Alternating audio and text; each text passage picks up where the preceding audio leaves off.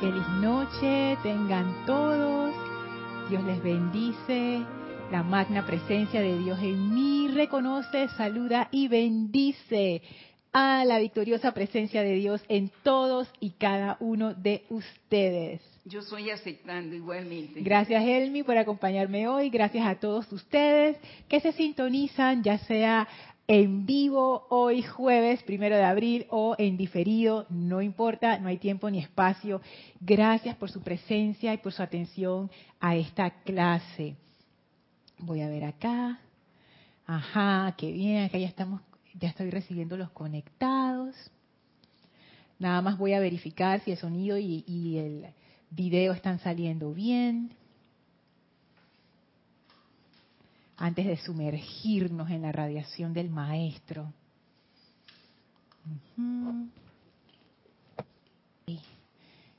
Parece que todo está bien, perfecto. Así es que bueno, para iniciar vamos a conectarnos con la radiación del maestro ascendido Serapis Bey y ese maravilloso templo en Luxor. Por favor, cierren sus ojos, tomen una inspiración profunda y exhalen, relajando su vehículo físico, relajando esa mente con cada respiración profunda, sientan cómo esa mente se va aquietando. Lleven su atención al centro de su corazón, ahí donde palpita el anclaje de Dios, la llama triple y ahora visualicen de esa llama cómo se expande una poderosa llama blanca, esa llama de resurrección y de ascensión, que va purificando su vehículo físico, etérico, mental y emocional, transmutando toda oscuridad, iluminando de adentro hacia afuera, barriendo toda imperfección, toda apariencia de enfermedad, toda discordia, pesadez, tristeza. Visualicen esa llama en expansión, flameando a través de ustedes, a través de sus mentes y sentimientos, elevándolos. Sientan cómo su ser se abre para recibir esa luz divina y permítanle entrar, acelerando su vibración armoniosamente de tal forma que ninguna oscuridad encuentre donde asirse. En este estado de conciencia recibimos la presencia luminosa del Maestro Ascendido Serapis Bey y le permitimos expandirse a través de nuestra conciencia, traernos esa plenitud de la conciencia de victoria y ascensión que Él es. Y le damos las gracias por permitirnos conectarnos con la radiación del templo de Luxor una vez más. El Maestro sonriente y feliz de recibirnos abre un portal frente a nosotros que nos conecta con el sexto templo y nos invita a atravesarlo. Atravesamos ese portal en conciencia para entrar al sexto templo, este sendero de luz que atraviesa el desierto.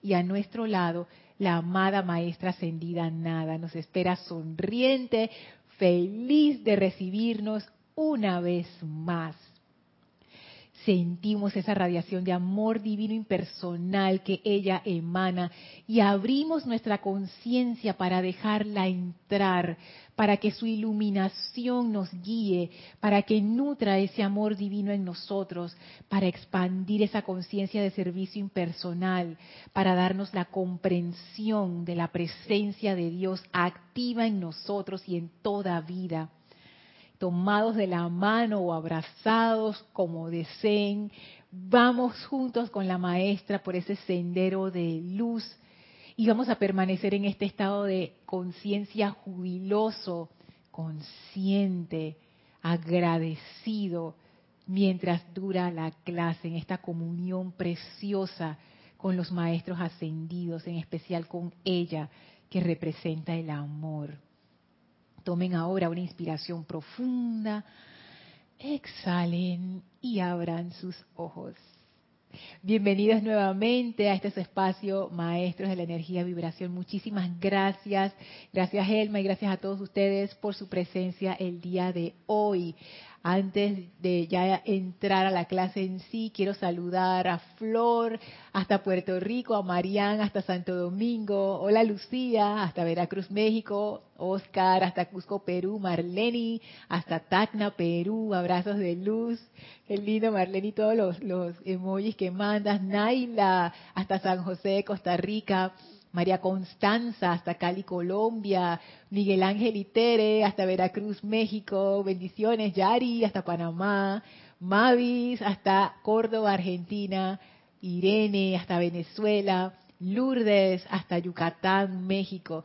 Gracias por reportar su sintonía, por los saludos, por las bendiciones para mí, para Elma.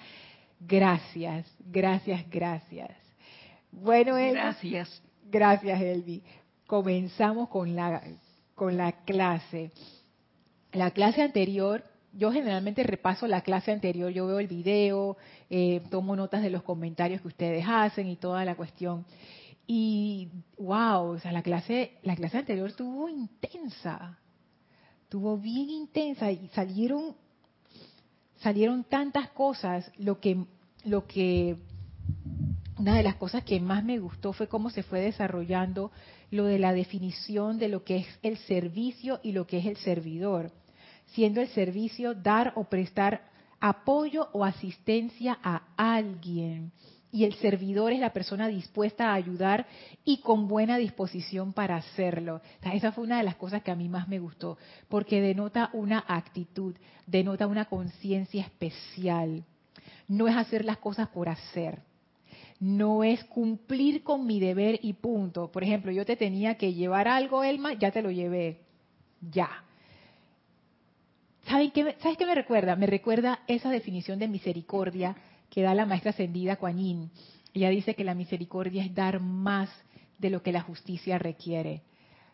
Por justicia te toca hasta aquí, pero yo te doy más. Y a mí este, esta forma de servir, que es una conciencia de amor, activo es una conciencia que da más. no solamente te resuelvo, que eso es muy importante porque el servidor de sexto rayo no es un idealista que te anda soñando cosas, no. Es una persona que resuelve. Está persistente, ver dónde puede apoyar. Claro, y sabes que eh, ahora que dices persistente, también me pongo a pensar porque hay servicios que uno presta que requieren esa perseverancia hay veces que uno le toca hacer cosas que uno no sabe cómo hacer, ya sea si eres una persona que trabaja en una compañía donde hacen eh, gestiones administrativas, hay veces que uno le toca hacer procedimientos que uno dice, y entonces esto jamás nadie lo ha pedido y cómo se hace. Si trabajas en, una, en un lugar técnico, hay veces que te traen aparatos y cosas cómo se arregla esto, o en informática o en medicina, hay veces que uno se encuentra, los, los doctores, eso les debe pasar, te encuentras con casos donde tú dices, ¿y esto? Y ahí uno requiere de esa perseverancia. Los músicos, los creativos, hay veces que uno se traba ahí, que no te sale la cuestión como que esto no es, esto no es. Y esa perseverancia se requiere también para prestar un servicio, cualquier servicio que ese sea. Entonces no es solamente esa perseverancia, sino es que es la perseverancia con amor. Y la buena voluntad. Y la buena voluntad para hacerlo, para hacerlo, para apoyar a los demás, para estar en, esa... Porque eso, esa palabra de apoyo es, es muy hermosa, yo pienso. Porque apoyar implica que tú estás allí con la persona. O tú estás allí para sumar, no para restar ni para dividir. Tú estás ahí sumando y multiplicando, multiplicando esfuerzos y sumándote a ese empeño. Y lo que vimos en, estamos en la mágica presencia, página 86, lo que vimos del, maestro, perdón, 87, el primer servicio para cualquier ser humano es alabar y adorar al yo divino, el gran maestro dentro de cada individuo. Cuando uno presta ese apoyo, uno no solamente está haciendo algo físico, uno está yendo más allá. Y esa fue la otra cosa que a mí me quedó de la clase, que después que yo me puse a pensarla todavía más, me impresionó. Porque esto es una forma de verlo, no es la única forma de verlo. Si ustedes tienen otra forma de verlo, por favor la comparten si desean. Pero yo, yo veo que la maestra ascendida Nada, ella presenta el servicio desde un punto de vista que trasciende lo físico. O sea, no es que el servicio no se manifieste en lo físico, sí se manifiesta, pero el servicio en sí es algo que pudiéramos decir que ella lo enfoca desde una perspectiva espiritual. Sí, Elma. Yo lo veo como una forma básica, que es importantísimo ese servicio de ella. Porque si yo no tengo la buena voluntad, yo no tengo el amor, no tengo la, iniciativa de nada, no puedo avanzar. Entonces, ¿qué haces tú contratándome una compañía si yo no puedo dar más de, lo que realmente mi capacidad da? Entonces, tengo que activarme, ver cómo voy a pensar, buscar la asistencia. Eso es otro punto interesante, además de la perseverancia, la iniciativa. Porque sí pasa, me ha pasado, que hay veces uno dice, que, ay, pero ¿yo qué voy a dar? Yo no, yo no tengo nada que servir. Uno siempre puede apoyar, porque el mundo está lleno de necesidad. Hay gente que necesita ayuda de muchas maneras. Uno siempre puede buscar ese sitio, esa oportunidad para servir. Lo que pasa es que requiere iniciativa. Y ese, ay, ¿sabes qué? Ese, eso me gustó porque el servidor de sexto rayo me, me, llega esa imagen, no es una persona pasiva que está esperando que, que se abra la puerta y entonces llega Elma y dice que aquí hay una oportunidad de servir. Entonces yo dije, me paro así como que, ay, voy para allá, Elma. No, es al contrario, tú estás observando, tú estás viendo dónde está la oportunidad, dónde tú puedes aportar.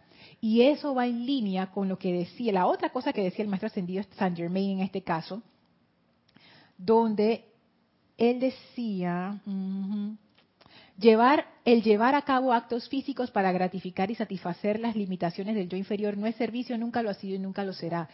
Eso te atrapa. Entonces, el servicio, decíamos que si lo que no es servicio te lleva a un estado de esclavitud o de dependencia a la gratificación externa, la gratificación en sí no es mala, no es mala, es natural, se da en el mundo lo que no está bien es la adicción o la dependencia de esa gratificación. Si me das, por ejemplo, si me dan las gracias, lo hago. Pero si no me das las gracias, no voy a hacer nada. Imagínense que yo me pusiera en eso y que, bueno, vamos a comenzar la clase. Voy a ver cuánta gente hay conectada y si me saludaron. Nadie me saludó. Apago y nos vamos. yo ni se me ocurre hacer una cosa así, porque no, no se hace con la expectativa de recibir que sí se recibe, pero es, es menester dar el primer paso, dar con amor para entonces recibir. Pero tampoco uno lo hace con la expectativa de recibir, uno lo hace porque desea hacerlo. Y esa es la clave con, con el servicio esa iniciativa que decía Elma. O sea, yo estoy como quien dice observando, pero esa observación es una oportunidad no solamente para la otra persona de ser ayudada, sino una oportunidad para mi propio ser de manifestar y de desarrollar esos talentos que yo encarno. Entonces ya ven, es doble, es doble. O sea, no es de que, ay, yo voy a servir por el bien de los demás, tú sabes, no, es doble. Tú sirves porque deberían nacer de nosotros, pero vamos a decir que todavía no nace, como es mi caso, y entonces yo digo, wow, aquí hay una oportunidad de expandir eso que la presencia yo soy puso como una semilla en mí para florecer. Esta es una oportunidad para florecer y de paso aprovecho y ayudo a alguien, Elmi. Yo tenía una cita médica varios días y en el mismo lugar y para mí fue bastante impresionante porque yo sentí la asistencia de la Madre María. ¿Por qué la sentí?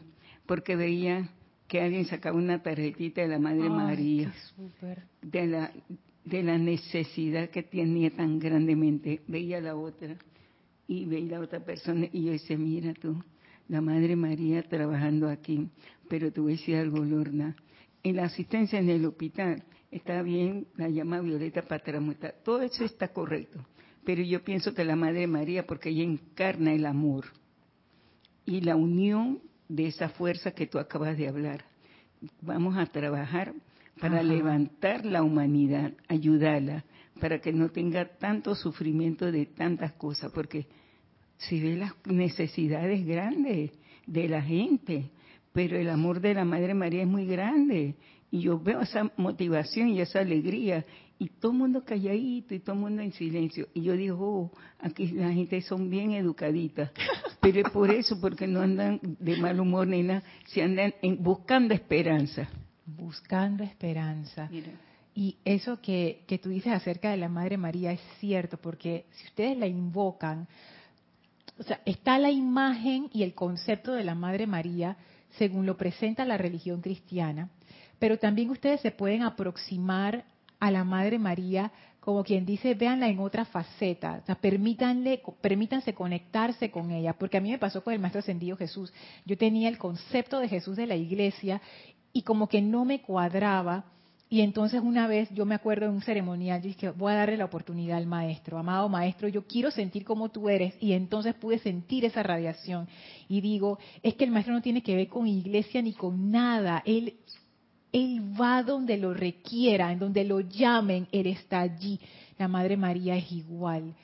Ella es amor puro. Es más, en la clase de Kira de ayer, ella leyó una parte, creo que fue en la de ayer, sí, donde la Madre María decía, llámenme, invóquenme, no quiera que ustedes tengan una necesidad. No, yo creo que fue la anterior. No me acuerdo cuál de las dos era, pero como ella estaba tratando el discurso de la Madre María, ella la Madre María decía, cuando ustedes tengan necesidad, llámenme y yo personalmente les responderé. Y si en ese momento no lo puedo hacer, enviaré a mis legiones allí para ustedes. Es como que yo estoy aquí para servirles. A mí eso me encanta, a mí me encanta. Es más, Ana Julia, cuando ella comienza sus clases, ella siempre dice, para mí es un placer servirles, y lo dice con un amor, que a mí me encanta. Yo le digo, Ana, a mí me encanta cuando tú dices esa frase, porque es ese es el, siento yo, este, ese es amor, esa es la razón del amor. El amor está allí para dar, para servir. Entonces los maestros tienen esta disposición, ellos tienen esto de la iniciativa, ellos se, ellos se presentan ante nosotros antes de que lo requiramos y, nos dicen, invóquenos, llámenos, atráiganos a su conciencia y nosotros venimos y los ayudamos. ahí yo veo la disposición del servidor en estos seres divinos que realmente desde mi conciencia limitada y separada no tienen necesidad de nosotros para nada. Ellos pudieran hacer otras cosas, pero al contrario, ellos están ahí con la disposición, con la buena voluntad. Yo veo entonces aquí el ejemplo del servidor del sexto templo que tiene esa iniciativa, esa perseverancia, esa disposición de amar, pero de amar de una forma tangible y visible. No solamente te ayudo en lo físico, sino que, como dice la maestra, el primer servicio para cualquier ser humano es alabar y adorar al yo divino, el gran maestro dentro de cada individuo. O sea, yo voy un paso más allá. Yo abro la puerta a través de ese servicio para que la presencia en mí se manifieste, para que la presencia en la otra persona se manifieste y que sea esa presencia la que preste el servicio a través de ambos, o a través del grupo, o a través de la institución o la organización donde estemos sirviendo. Eso, es una actividad bien poderosa, porque se están moviendo fuerzas que trascienden lo material. Se ponen en acción energías que están más allá de lo que uno se imagina. Y uno de los, de los ejemplos que, que vino en la clase anterior y que después yo misma me quedé pensando en ese ejemplo fue que hay veces que uno piensa una ayuda sencilla, por ejemplo, tú vas a ayudar a alguien a cargar unos paquetes, pero en realidad tú no sabes lo que tú estás haciendo con esta conciencia de divinidad en el servicio uno piensa que uno está cargando paquetes, uno no sabe lo que uno está haciendo, uno no sabe las puertas que uno está abriendo, las energías que se descargan a través de ti, de la otra persona, por haber hecho ese llamado. Tú no sabes hasta dónde va a llegar esa transformación, porque el amor, quiera que donde el amor llega, transforma todo. Entonces yo, yo veo aquí esa oportunidad de servir, realmente es algo que, que yo creo que yo pensaba que yo sabía que era, pero ahora me pongo a pensar, yo creo que esto va más allá de lo que yo jamás me pude imaginar que era el servicio. Tú sabes, Lorna, que para mí es impresionante que la Madre María haga ese trabajo. ¿Sabes por qué, Lorna? Porque todo el mundo la busca. Hay que buscar a alguien que es muy solicitado. Entonces, como ella es muy solicitada, todo el mundo la busca y le pide. Así que por ahí es más fácil trabajar y llegar a la actividad de ella. Sí. Y que la gente saben que van a tener respuesta. Porque pregúntame quién no está pegado a la Madre María, qué es el rosario, qué es esto, qué es el otro de la Madre María. Es claro, como ella tiene mucha gente poniendo su atención en ella, digamos que como que la, la puerta que ella tiene para poder llegar al mundo es bien ancha. Entonces ella está como quien dice reina, y o sea, cualquier persona que la invoque, ya el momentum de tanta gente que la ha invocado, es como que le abre una puerta, como un canal anchísimo donde ella puede descargar la radiación. Y ella encarna realmente ese aspecto femenino de la deidad, ese aspecto sanador, maternal, ese aspecto de fuerza, de protección divina, de elevación, de apoyo. Es wow, es, poderoso. En Oriente, el equivalente de la Madre María es Kuan Yin. ¿Ah, sí, y allá a Kuan Yin la ven como una bodhisattva, que es una encarnación de la compasión, de la misericordia y todo el mundo le, está igualito. Imagínate, la Madre María la trasplantas a Oriente y es Kuan Y la gente igual le pide, no sé qué. Y, y amada Kuan en Oriente tiene, wow, como una puerta anchísima. Porque, eh, no sé, ella, esa, esa energía es importante. Esa energía es tan importante que estas estas dos grandes seres encarnan eso. Y la humanidad usa e, ese, ese servicio de ellos. Voy a pasar a los de ellas. Voy a pasar acá a los comentarios. Me quedé con Lourdes en Yucatán. Saludos a Claudia hasta Santiago de Chile. A Marian dice, Lorna, ¿qué se le dice a una persona abiertamente atea? Nada. Porque, o sea, porque cada persona tiene su forma de ver, de ver el mundo. Y no, no, no, nos hagamos líos con eso, Marian. el hecho de que una persona sea atea o que una persona no, no crea lo que uno cree, por ejemplo, sobre todo cuando uno ama lo que uno cree y otra persona, por ejemplo, se burla o, dice que ah, eso es una locura, no sé qué. Em, no, no le pongas mucha atención a eso. Mira a través del disfraz, mira a través de esa persona. Igual que esto eh, con el servicio, siento yo que lo importante no es lo que está en lo externo. Una persona puede ser atea o no, puede ser creyente o no, puede ser de otra religión, no importa. Lo que está allí es un ser, que es una manifestación de la presencia de Dios. Ya ahí tenemos algo en común porque tú también eres esa manifestación. Entonces, ver siempre desde el punto de vista de la unidad, más que desde el punto de vista de lo que nos separa o nos diferencia. Sabes que el, Dalai Lama tiene una, una forma de ver esto bien particular. Él dice que la religión más alta es el amor. La religión más alta es el amor, según él lo pone. Y él es representante de una de las líneas budistas del mundo. Entonces, él, a mí me gusta mucho cómo él lo dice porque él es muy pragmático. Si la persona es atea, pero es una persona constructiva, amable, con buena voluntad, ay, gracias, Elmi, perfecto, perfecto. Es una persona que está sumando a la evolución del mundo.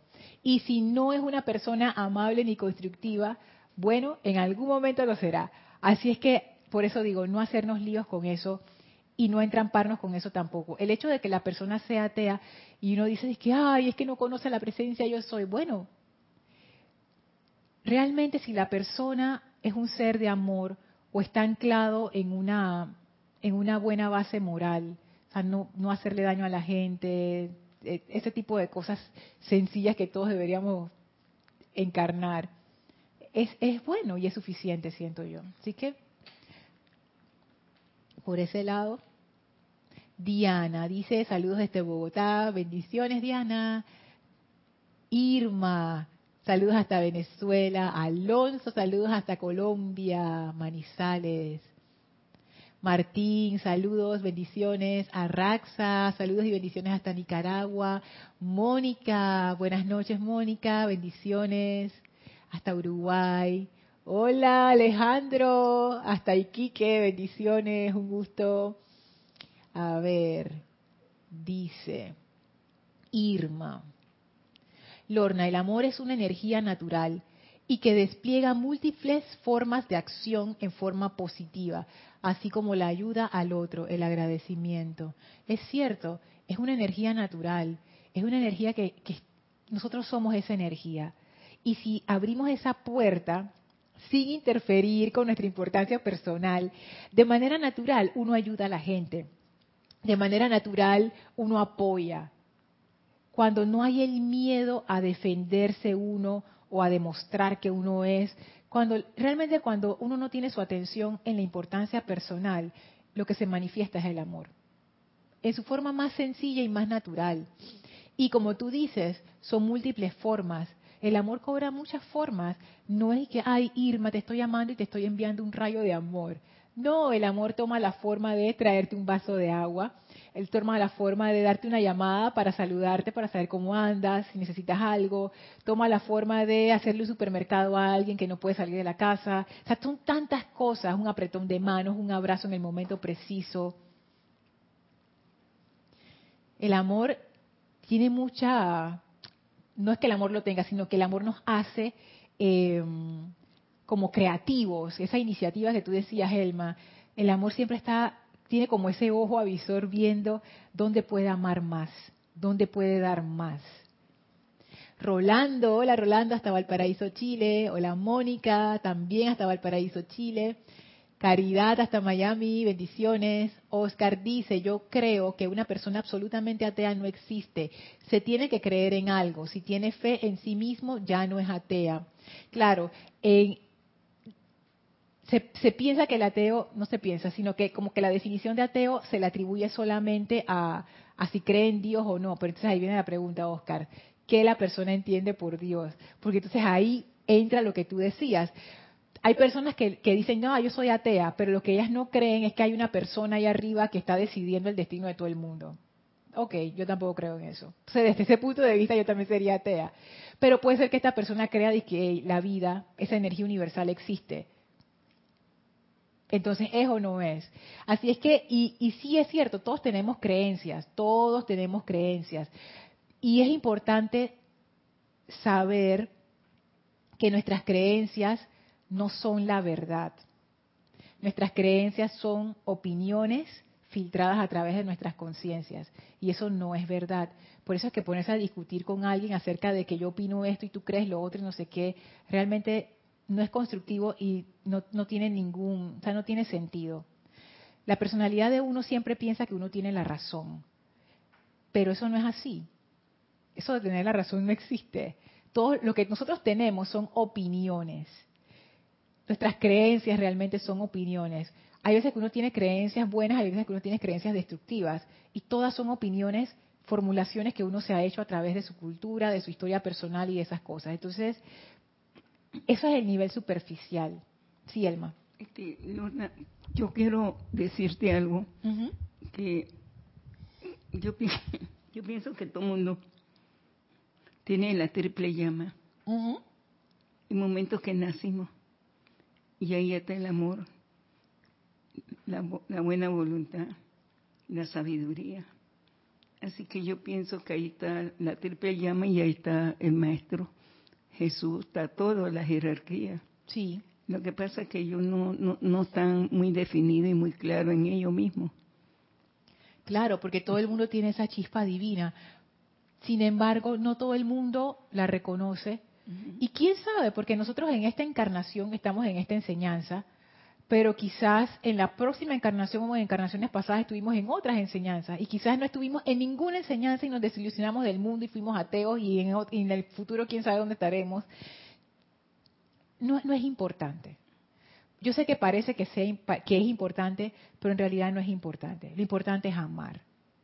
Si uno ama, va por el camino correcto.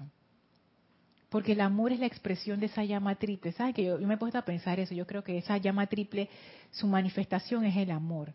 Por eso es que está anclada en el corazón, porque el corazón es ese centro corazón donde está anclado ese centro de amor. Entonces, si estás amando, vamos bien. Si no estás amando, No importa si tú eres el creyente más creyente, si no estás amando, no, no estás siendo, no estás manifestándote.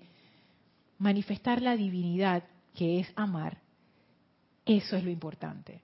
Todo lo demás de que, que si es, que no es, no sé qué, todo eso es, es realmente superficial. Esas son cosas de la mente que usamos para clasificarnos unos a otros, pero no es importante. Lo importante es el amor. Marianne dice, gracias Lorna, me ha quitado un peso de encima. Ay, María Tanita. Irma dice, algo que me impactó, Lorna, de la Madre María es la ayuda que presta en los templos a los padres de niños, a los padres de niños con discapacidad. Así que eso, eso es lo que estaba leyendo Kira ayer. Que a mí también, mira que esa parte a mí se me había olvidado, que ella tiene eh, sitios especiales en su templo donde ella habla con los que van a ser los padres de esos niños y es más, a la corriente de vida que va a encarnar con esa discapacidad, también lo prepara y le dice, mira, yo imagino esa, esa conversación, ¿no? Sí. ¿Quién sabe cuántos de nosotros estuvimos en esos templos tantas veces? Porque uno sabe de esta encarnación, pero uno no sabe en las pasadas. Porque todos hemos pasado por todo. Todos hemos pasado por todo. Así es que quizás nosotros también estuvimos ahí, ya sea como los padres, como los hijos que venían. Por eso es que el amor y la compasión es lo más importante, porque realmente uno no sabe. El mundo es más complicado de lo que nuestra mente nos dice. Nuestra mente tiene como estos juicios blanco y negro casi de lo que debe y lo que no debe ser. Y la vida es más complicada que eso. Y por eso amar es importante porque el amor te da esa buena voluntad y esa comprensión. No es que uno lo va a comprender y lo va a aceptar todo, pero por lo menos te abre esa puerta de buena voluntad, ¿no? Por lo menos no juzgar y ser un apoyo. Porque imagínense cómo uno puede prestar un servicio de este tipo si uno está con el juicio en medio. Esta definición, el primer servicio para cualquier ser humano, es alabar y adorar, alabar y adorar al yo divino. Saben que esta, esta oración me ha seguido dando vueltas. Yo me pongo a pensar con, con lo que hemos estado conversando justo ahora, con lo que ustedes han traído a la clase. Me pregunto si yo realmente puedo ver ese yo divino cuando lo que yo estoy viendo es la clasificación que hay en medio. Cuando ya yo, le, ya yo lo prejuzgué, yo le digo, ah, este es un ateo, ah, esta persona es un agresor, ah, esta es una víctima, ah, esta es una pobrecita, ah, este es un pobrecito, este, este es una persona tal que, me cae mal, me cae mal ese tipo de personas. O sea, yo, yo misma me doy cuenta, no es que yo he logrado esto, lo estoy compartiendo como una autorreflexión, yo misma dándome cuenta de estas cosas, ¿no? Poco, o sea, poco voy a poder hacer en el espíritu de esta definición de servicio si yo no estoy viendo ese yo divino a esa chispa que decía Elma en el corazón. Pero no se trata tanto de, de verlo como que ahora voy a hacer la visualización, ver la chispa en el corazón, no. Realmente se trata de amar.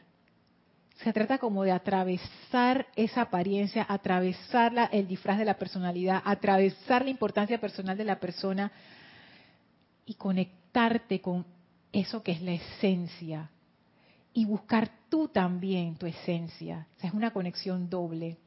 O sea, en vez de yo apresurarme a servir como Lorna a nivel de la personalidad y que, ah, yo sé lo que tengo que hacer en este caso, y en vez de apresurarme a juzgar a la otra persona y decirle, yo te voy a ayudar, pobrecita tú, hacer primero el llamado, esa alabanza y adoración al yo divino que realmente es amor, es conectarte a través del amor el gran maestro dentro de cada individuo. ¿Tú quieres decir algo, Elmi? Sí, es que mira, Lorna, si tú ves un ateo dando de comer un perro, tiene amor. Claro, oye. Sí, si tú ves un ateo ayudando a un anciano a cruzar la calle, tiene amor. digo, para mí eso es algo que dicen, pero yo pienso que todo mundo tenemos ese amor. Sí. Porque está haciendo su acción. Es que claro, yo también pienso igual si dice que es o no es las creencias de las personas, la tendencia sexual, la, la, tendencia política, las opiniones que uno tiene acerca del mundo, al final, al final es el amor. Al final lo que importa es el amor. Al final, pienso yo, lo que importa es ¿Cuántas personas pasaron al lado y no se dieron cuenta que ese perro estaba ahí con hambre? Sin comer. La persona que se detuvo a darle comida, ahí está el amor. Y eso es lo importante, independientemente de, de quién era ni de qué creía. Yo apunté varias cositas que quería traer con respecto a esta frase que estamos revisando ahora. Pareciera que nuestro servicio a través de esta, de esta forma de, de ver de la maestra ascendida Lady Nada es una doble oportunidad. Una oportunidad para nosotros expandir a la presencia de Dios a través de nosotros mismos, de nuestras conciencias, de nuestro acto, hasta lo físico. O sea, va desde todos los planos hasta el último plano, que es el plano físico. O sea, que se manifieste completa y totalmente. Pero también es una oportunidad para permitirle a la otra persona expandir esa presencia de Dios que es. Y yo quería leerles una definición de la palabra oportunidad, porque aunque no lo dice explícitamente aquí, siento yo que es importante cuando uno percibe ese servicio como una oportunidad de expandir a la presencia. Y fíjense la definición de oportunidad que encontré. Momento o circunstancia oportunos o convenientes para algo. ¿Y qué es algo oportuno? Que se hace o que sucede en tiempo y a propósito y cuando conviene y que es algo conveniente, que es útil y provechoso. O sea que una oportunidad es un momento, o sea, se, se presenta un instante en el tiempo, un momento en donde hay un espacio para hacer que algo suceda que sea conveniente, útil y provechoso. O sea, es, es como una apertura para descargar el bien. Cuando uno, cuando uno consigue una oportunidad, cuando uno ve una oportunidad, la oportunidad quiere decir, según esta definición, que es el momento para descargar una bendición. Entonces, si nosotros vemos esta definición de servicio y lo que hemos estado conversando, esa iniciativa, esa, esa, esa conciencia del amor que siempre está buscando dar más, lo que está buscando el amor es precisamente la oportunidad. ¿Y qué es la oportunidad? Es esa forma de convertir ese momento, que aparentemente no lo era, en una bendición. El servicio se convierte como en un acto mágico de transmutar una situación que aparentemente se veía mal a una situación en donde es, es útil, es provechosa, es conveniente, en orden divino, en el tiempo divino, en el momento perfecto. Voy a ver acá sus, sus preguntas. Dice...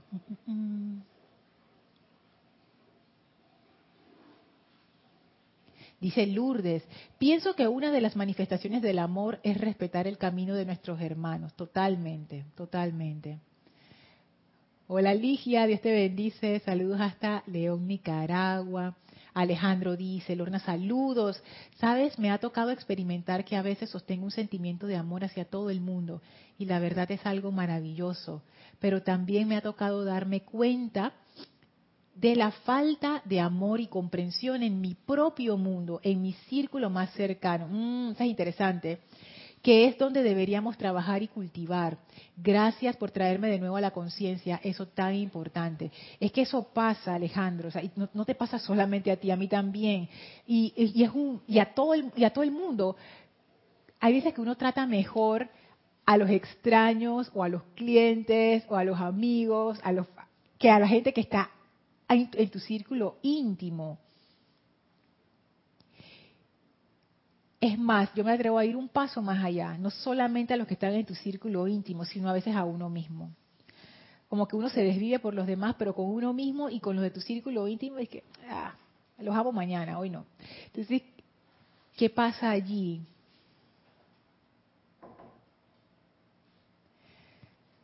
Ahí pueden entrar varias,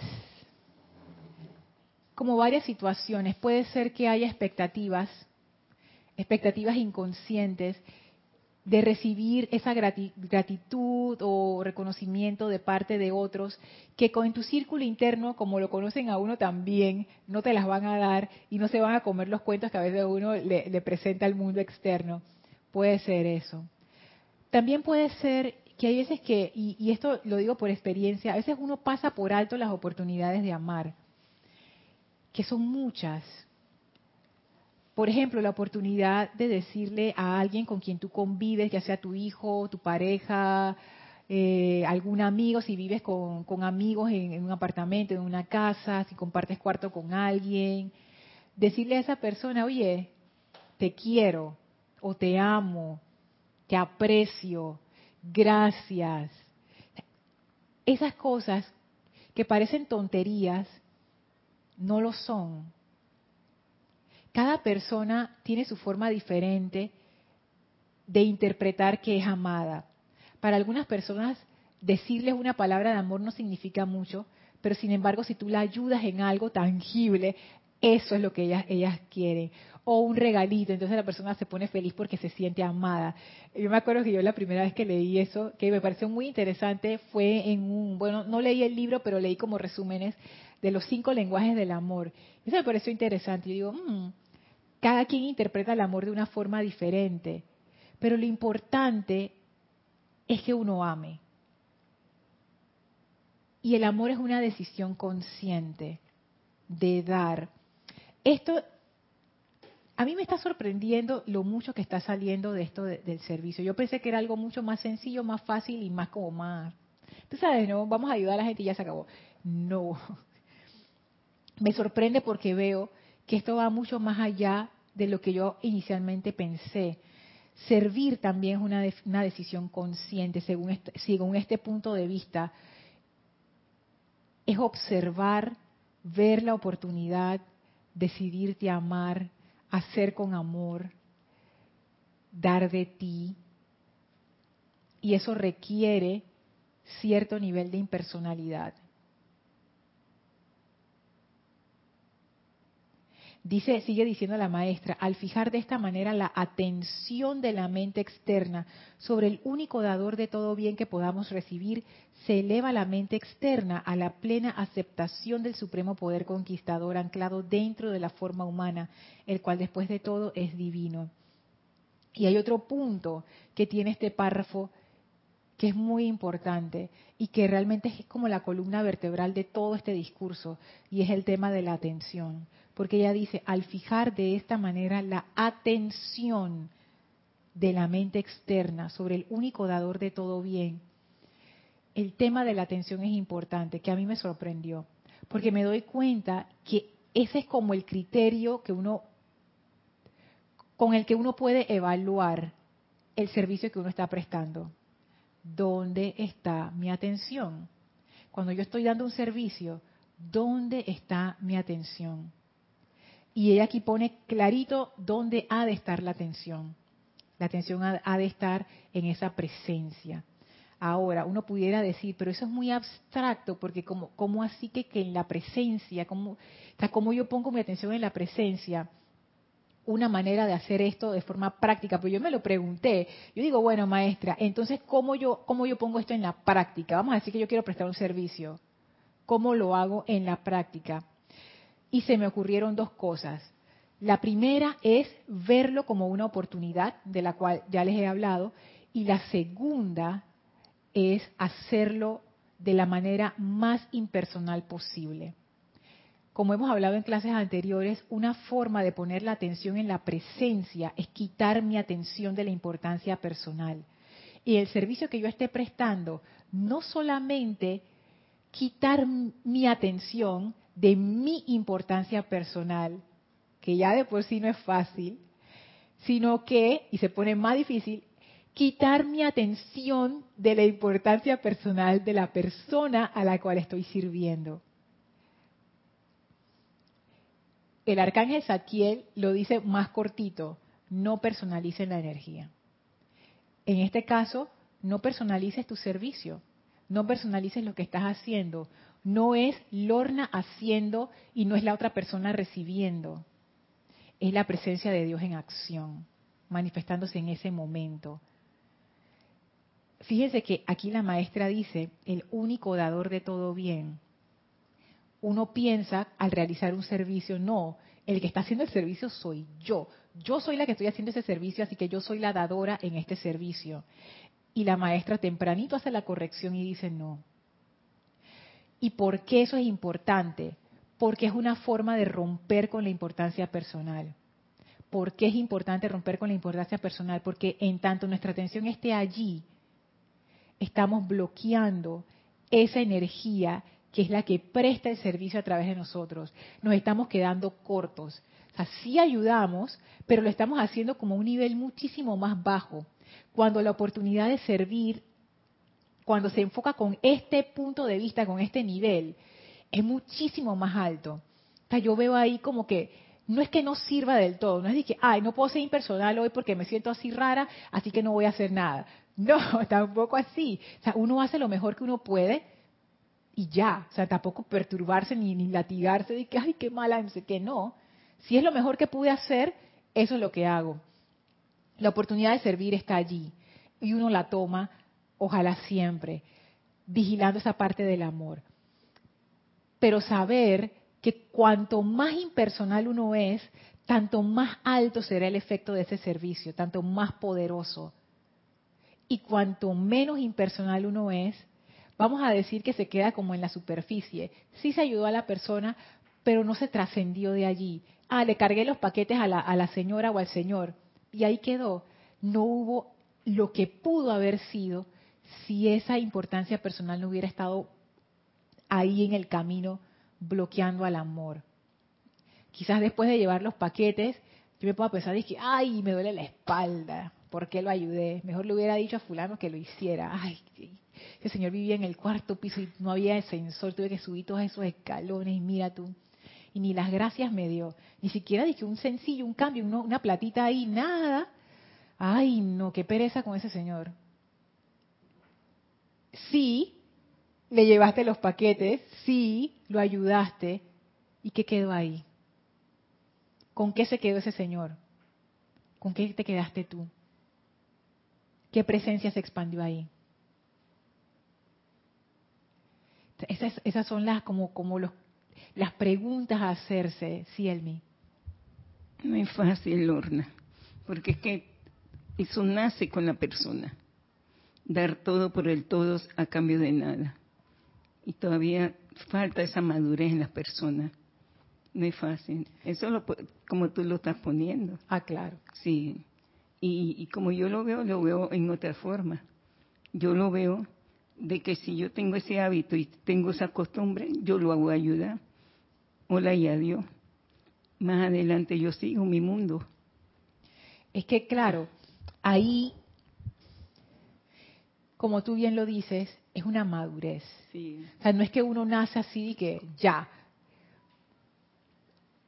Eso requiere cambiar nuestras actitudes, cambiar formas de pensar y de sentir. Eso requiere bajarle el volumen a nuestra importancia personal. Sí es un proceso. Sí es un proceso. Yo concuerdo totalmente con Elma. El hecho de que yo lo esté diciendo así, que suene bonito, y que tú sabes, ¿no? No quiere decir que ni yo lo comprendo bien, ni yo lo aplico siempre, ahora lo estoy haciendo conscientemente, porque ahora como que estoy entendiendo más como cuál es el, la clave, pero me falta, me falta, y yo sé que esto desde nuestra conciencia actual no es fácil, sin embargo, sí se puede lograr. Sí.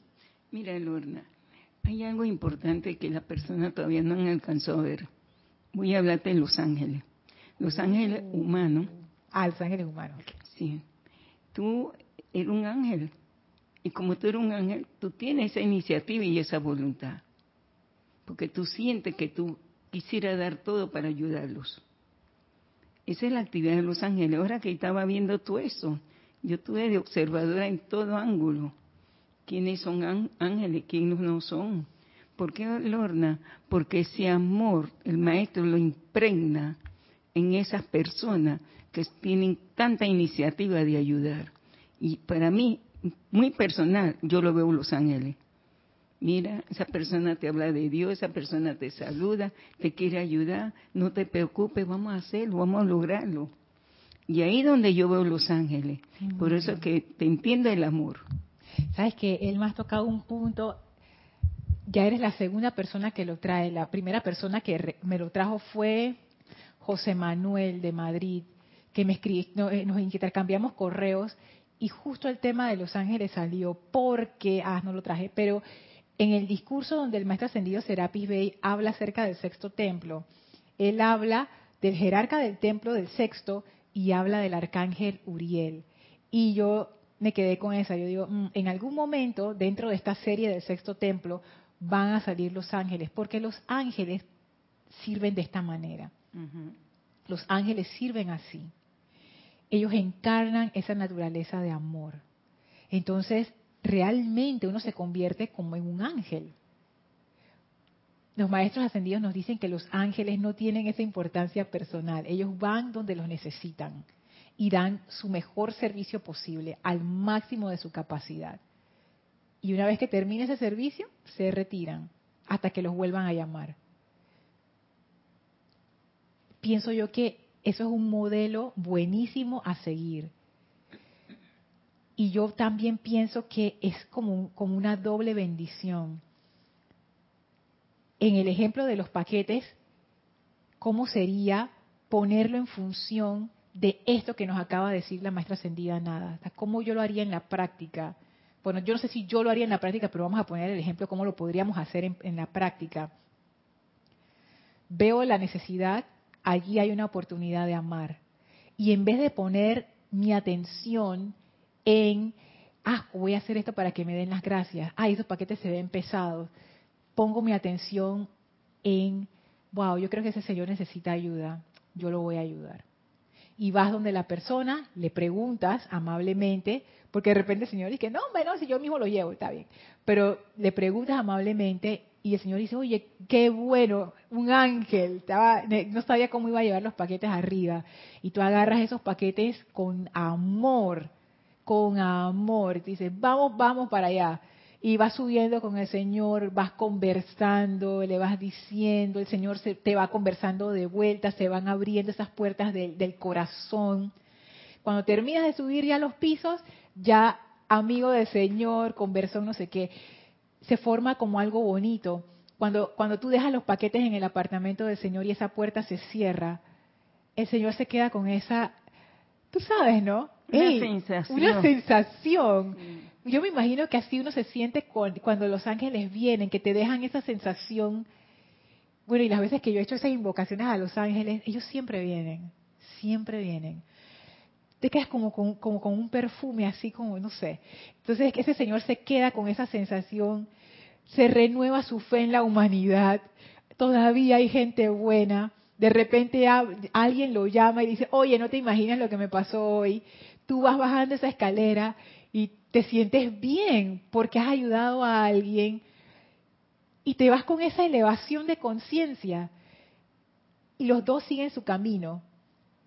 Tú no sabes, y nunca lo sabremos, hasta dónde va a llegar esa onda de amor. Porque el amor se va transmitiendo y se va multiplicando. Y ese amor que tú dejaste allí, que vino a través de, ese, de esa de esa impersonalidad, que ese amor que pudo fluir, que es la presencia de Dios. la presencia de Dios no es de que allá, no sé qué, es el amor. La presencia de Dios es amor. Ese amor llegó a ese Señor, el Señor lo pasó para adelante, a quien quiera que lo contactó, la persona contactada lo pasó para adelante porque eso es una onda expansiva. Como al final de los decretos se dice, siempre en expansión, el amor es siempre en expansión. Y mucho tiempo después, años que ya tú ni te acuerdas del Señor ni te acuerdas de los paquetes, de repente ese Señor sí se acuerda. El día en que me ayudaron a cargar esos paquetes. Y ese amor se sigue propagando. Eso no es una bendición. Llenar al mundo de amor. Y eran unos paquetes. Entonces ahí yo veo el amor actuando. Lorna, y un recuerdo que jamás se te olvida porque yo tengo un recuerdo más de 30 años de una comida medianoche que yo salí de un, del salón de operación y el muchacho que era camillero dijo, ay, yo necesito un poquito de sopa porque me siento demasiado débil. Y el muchacho me lo trajo y nunca se me olvida. Y cada vez que me acuerdo lo bendigo, Padre, bendícelo. porque me dio la oportunidad de volver en la vida en ese momento a las 2 de la mañana. ¿Viste? Y ese muchacho seguro que ni se tanta gente que esa gente atiende. Pero para ti hizo una diferencia. para ti hizo una diferencia. Muy grande. Todos tenemos esos momentos donde nosotros nos acordamos de alguien que nos dio la mano, que nos dijo, el, que nos dio el apoyo, que nos dijo lo que necesitábamos escuchar en el momento preciso. Ustedes no atesoran eso en su corazón. Esas no son estas cosas que uno lleva en el corazón, que cada vez que uno se acuerda uno dice, wow, gracias. Eso cambia la vida de una persona, cambia nuestras vidas también, cambia la vida del mundo, eleva un poco la vibración. O sea, yo veo que el servicio es realmente, es mucho más poderoso de lo que yo pensaba. O sea, esto de servir con esa conciencia es muy poderoso, muy, muy poderoso. A ver, dice Naila, pienso que lo primero que debemos ver en nuestros hermanos es su chispa divina. De esa manera no tendremos derecho a, etiquetarlos. Así es, Naila. Y como, como decía Elmi, como concuerdo yo también, yo sé que esto es más fácil decirlo que hacerlo, porque todos tenemos nuestros prejuicios, todos tenemos nuestras gafas especiales que nos ponemos para ver a la gente. Y el truco es ver a través del disfraz que de nuevo no es algo que uno hace de la noche a la mañana. Hay gente que a uno se le dificulta más que, que otras. Pero hey, es parte de la evolución de cada uno y sí lo podemos hacer. Nada más que requerimos ser conscientes de eso. O sea, como que hacerlo conscientemente. O sea, me propongo a ver a través del disfraz. No vivir inconscientemente y esperar que todo esté bien para entonces yo reflejar ese bien sino que yo ser esa causa de bien. Pero para yo ser la causa de bien, yo tengo también como que conectarme con el bien de los demás. O sea, yo no puedo ser una causa de bien viendo el mal en la gente. ¿Qué es eso? Porque aquí lo, de nuevo, yo perdón si estoy repitiendo mucho el párrafo, pero es que hay tanto aquí. Alabar y, y adorar al yo divino, el gran maestro dentro de cada individuo. O sea, no solamente es reconocer el bien en mí, es reconocerlo en el otro también. Eso nos ayuda a trascender también nuestra importancia personal. Cuando uno deja de ver a la persona como que, ah, ese criticón, ese, ah, es, esa persona que se la pasa vociferando, y cuando tú vas a través del disfraz de esa persona y tú dices, y ahí está el amor. Es más, uno lo puede invocar. esta es una actividad bien poderosa. Yo la he usado y funciona. Tú invocas a la presencia de Dios en la persona a que se manifieste. No son las palabras. No es que te pones a mover las manos y que, amada presencia de Dios, yo soy, manifiéstate a través de esa persona. Es más bien, es como, es como un, no es, iba a decir que es un comando, pero no es eso. Es más bien que tú lo haces con la certeza, porque ahí está esa presencia de Dios y tú la puedes invocar a la acción para que se manifieste a través de esa persona y esa presencia siempre actúa con base en ese llamado. Tú la puedes invocar y esa presencia se manifiesta, siempre. Entonces, eso también es una actividad muy poderosa. Cuando vamos a servir con alguien con que tenemos dificultades o con que tenemos fricciones, o una persona que te da miedo, también puede ser te intimida, invoca la presencia de Dios en esa persona. Y visualiza, trata de sentir que está la presencia de Dios actuando a través de esa persona nada te puede hacer daño. La presencia de Dios es el bien y solamente puede expresar el bien a través de ese ser externo. Y eso funciona. Eso es otra forma de, enfocar. hay muchas formas, como decía, ay, no me acuerdo quién decía que hay muchas formas, creo que era, ay, no, no me atrevo a, creo que era Irma o Naila, que decía que el amor tiene muchas formas. Uno puede ser creativo e inventarse formas. Lo importante es, el truco es que, nuestra mente, nuestra atención realmente no se vaya para nuestra importancia personal ni quede atrapado en la personalidad de la otra persona. Es salir de allí antes de prestar el servicio, porque si nos quedamos identificados con las personalidades de ambos, ya, ya estamos en un, en un nivel muy bajo para causar un cambio, eh, como un cambio, eh, ¿cómo se dice esa palabra? Un cambio eh, ay, relevante, un cambio relevante. O sea, sí, un cambio puede ser cualquier cosa, pero algo que sea significativo, algo que realmente tenga un impacto, algo que quede sellado y registrado con amor. Eso solamente se hace cuando uno lo hace desde esta conciencia. Bueno, ya estamos sobre la hora, así que voy a terminar en los comentarios. Dice Irma, a veces ese ateo no encontró ese Dios verdadero en las religiones convencionales, pero como dice Elma, si da amor, no es ningún ateo. Gracias, Irma.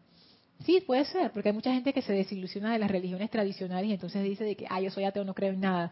Pero lo que no creen es en, la parte cultural, tradicional, la parte del dogma. Pero si, si ama, estamos bien. Marlene dice, otros necesitan ser escuchados, aunque lo que te digan sea una historia triste. A veces yo me, escapa, yo me escapaba de eso. Al final me di cuenta que el amor se manifiesta ahí en escuchar con amor y paciencia. Oh, eso, eso es, wow, Marlene, esa, esa es una, una fuerte. Yo también me escapaba, sabrás. Pero yo dije, ay, yo no quiero que me digan esas cosas. Pero después me di cuenta, de nuevo, lo de ver las cosas como una oportunidad. Hay una razón por la que esa persona me está contando esto a mí. De todas las personas a las que se las pudo contar, me escogió a mí. Me escogió porque debe ser que yo soy la persona a través de la cual se puede prestar la asistencia. Entonces, pues ya cuando yo lo veo de esa manera, todo cambia. Y ya yo estoy como a la expectativa, estoy a la expectativa de, de la presencia, como, como que me pongo en ese estado receptivo, como que amada presencia de Dios, ¿qué hago en esta situación? Y la presencia te contesta, y como que te va guiando saber qué decir, saber qué hacer, hasta a nivel de los gestos, que, está todo, o sea, es increíble cuando uno lo ve como una oportunidad.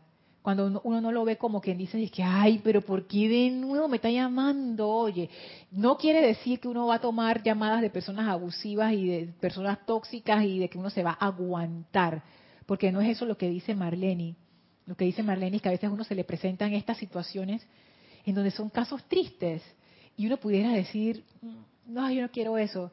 Y uno sabe con su corazón cuándo sí, cuándo no. eso, también es bueno, preguntar a la presencia, ¿aquí esto es una oportunidad de servicio o, realmente no, no me corresponde? Esa pregunta es importante. Yo, también me la hago todo el tiempo. Sí, Elma. Lorna, a veces es importante escuchar porque le da una liberación a esa persona sin darse cuenta. Así es. Oíste, porque tiene el momentum de estar trabajando siempre en los decretos, en todo, y tú liberas a esa persona. Yo te entiendo. Puede ser, tú sabes, yo lo he pensado también, porque hay veces que, que yo ni digo nada. A veces solamente escuchar. Y yo siento que debe ser que hay algo de la radiación que esa persona intuitivamente siente y va. Pero no es que sea yo, y que, ay, Lorna, no sé qué, no. Es que uno es ese conductor. Y cuando uno tiene por lo menos la intención de amar, porque no es que yo lo, logro siempre, pero cuando uno por lo menos tiene esa intención de amar, uno le abre esa puerta a que esas energías se manifiesten a través de uno. Irene dice, Lorna, a mí me ocurre que no expreso amor, entonces no lo doy porque no he, no he aprendido a hacerlo, por consiguiente tampoco lo recibo. Con esta clase estoy aprendiendo. Gracias, Lorna. Entonces eso, Irene, es un caso interesante porque yo pensaba lo mismo de mí. Te dirán que no, pero tú, bueno, sí, porque la mente de uno siempre le dice estas locuras a uno, como que, ah, porque quizás tú tienes una expectativa de lo que debe ser el amor. Hay veces que uno, sinceramente, como que no lo siente, que como que no te nace. Eso también me ha pasado. Pero sabes que yo he caído en la cuenta, Irene, que uno siempre está amando. Es lo que decía Elma. La presencia de Dios está en ti. La presencia de Dios es amor. Tú siempre estás amando. A veces hay interferencia de tu importancia personal. Si tú la quitas, ya. No tienes que hacer nada especial. Simplemente quita la atención de la importancia personal y que fluye esa energía. El desamor es una ilusión. Uno siempre está amando. Cuando uno siente que, que yo no puedo amar a esa persona, eso es falso, porque la presencia de Dios siempre puede amar a cualquiera, no importa lo que haga. Y si uno es esa presencia de Dios, el amor ya está allí. Uno lo que tiene que hacer es quitar esa importancia personal del camino para poder conectarte, hacer esa conexión de amor con la persona para que se dé la magia. Uno siempre está amando. No te dejes engañar por lo que te dice tu mente. Uno siempre está amando, Irene. O sea, tú estás tan llena de amor como cualquier persona en este planeta. Alonso dice, lo primero, amarnos a nosotros mismos, ve lo que dice Alonso, aceptándonos y respetándonos y respetarnos. Conectar ese amor a la llama triple en amor, sabiduría y poder es un buen inicio para muchas cosas grandes. Y así es, Alonso. Las cosas grandes no son las cosas que el mundo dice que son grandes. Las cosas grandes son las cosas que se hacen con amor.